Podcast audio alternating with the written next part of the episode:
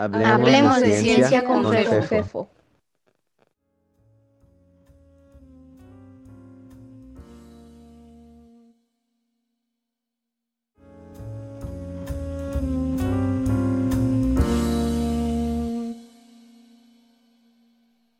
País pobre. Pobre país. Domingo 24 de enero de 2021.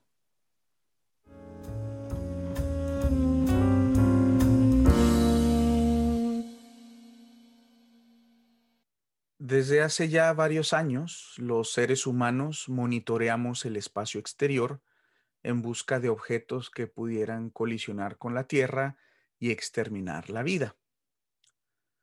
Monitoreamos también volcanes y la atmósfera para tratar de prevenir desastres humanos causados por algún tipo de fenómeno natural. Y si no logramos prevenirlos con suficiente tiempo, al menos intentar aminorar los daños. Hoy, y desde hace varias décadas, se ha luchado contra un sinnúmero de enfermedades que azotaban a la humanidad y que algunas han sido incluso erradicadas del planeta. Existen otras que no hemos logrado abatir, pero ya nadie recuerda las más mortales. Y qué bueno. Hoy hay personas con hambre.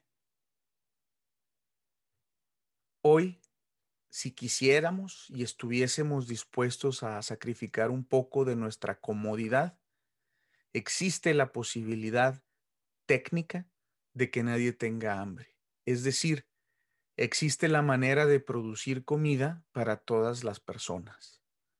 Lo que nos falta es llevarla a todos lados y hacerla accesible para cualquiera. Al parecer, no es negocio, no conviene.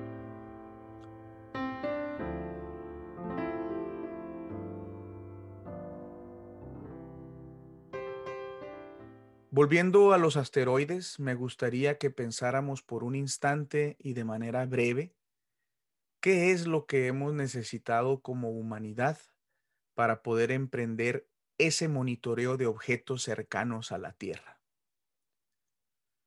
Satélites con telescopios que puedan registrar tanto en luz visible como en infrarroja, ondas de radio, Obviamente, para poder tener esos satélites funcionando, debimos ser capaces de ponerlos en órbita alrededor de la Tierra. Para poder hacer eso, tuvimos que tener cohetes, motores, combustibles especiales. También tuvimos la necesidad de crear muchísima electrónica, como sensores, computadoras de todo tipo, memorias, los detectores de los telescopios y un largo etcétera. Además, se requirió de sistemas de comunicación, antenas, sistemas de refrigeración, creación de materiales específicos tanto para los cohetes como para los satélites y los telescopios y un gran etcétera. Es claro que para poder tener todo eso, se tuvo que haber diseñado y creado cada uno de ellos. Ninguno de esos componentes o cosas crece en los árboles, ni por muy fértil que sea el suelo. Para lograrlo, en realidad, primero se tuvo que entender cómo funciona la naturaleza. Es decir, se tuvo que entender algo sobre la gravedad, el electromagnetismo, la termodinámica, la mecánica cuántica, la química, la geofísica y sí, las matemáticas. Por otra parte, ni los cohetes, ni los satélites, ni los sensores, ni los refrigeradores, ni los materiales fueron concebidos porque a alguien se le haya ocurrido monitorear asteroides la gravedad, la mecánica cuántica, la química y las matemáticas no fueron inventadas como herramientas para poder monitorear asteroides, ni volcanes, ni enfermedades. Entonces, ¿de dónde surgieron?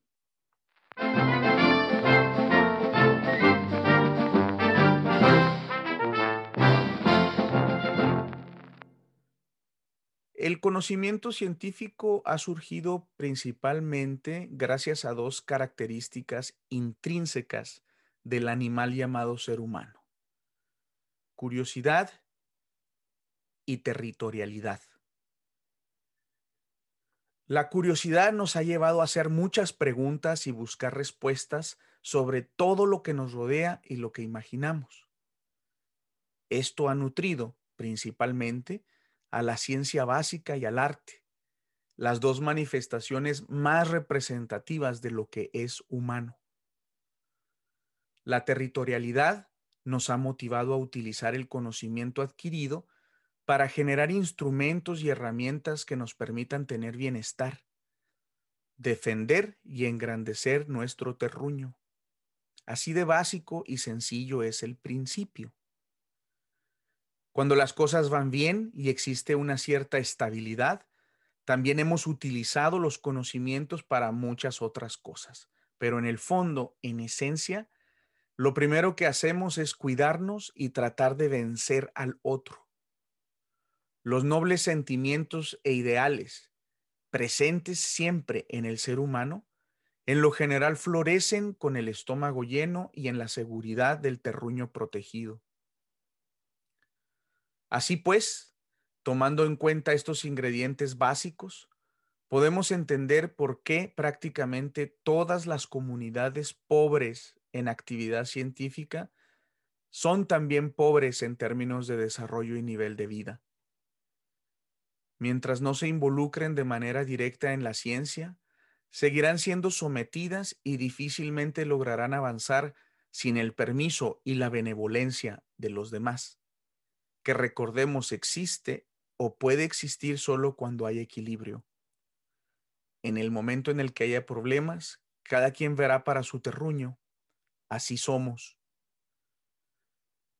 No pretendo decir que sea bueno ni malo, simplemente que es y que reconocerlo es muy importante. Como país, si queremos estar en posibilidades de decidir y no de que decidan por nosotros, necesitamos prepararnos.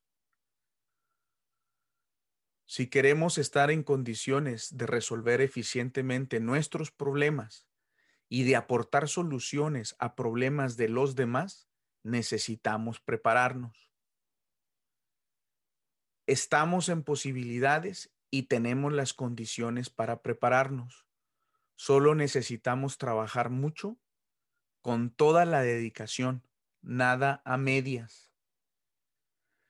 Necesitamos, como país, invertir en ciencia sin escatimar necesitamos entenderlo y apostarle con todo.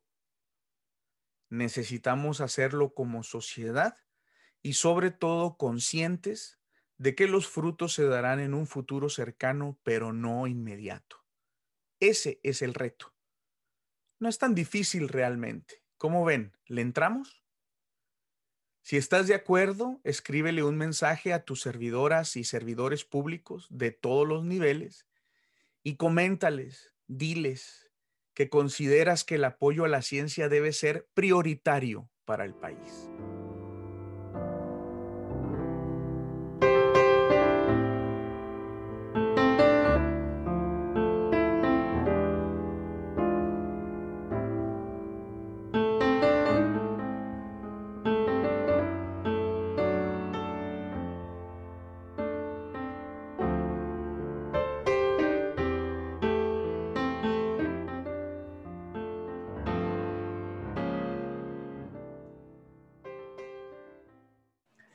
Como saben, en este espacio queremos hablar de ciencia, lo que en realidad nos permite hablar de cualquier cosa.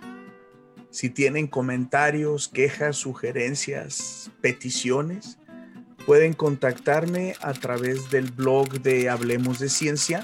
Eh, la dirección es fefino.com o envía un mensaje de correo electrónico a fefo.aranda.gmail.com.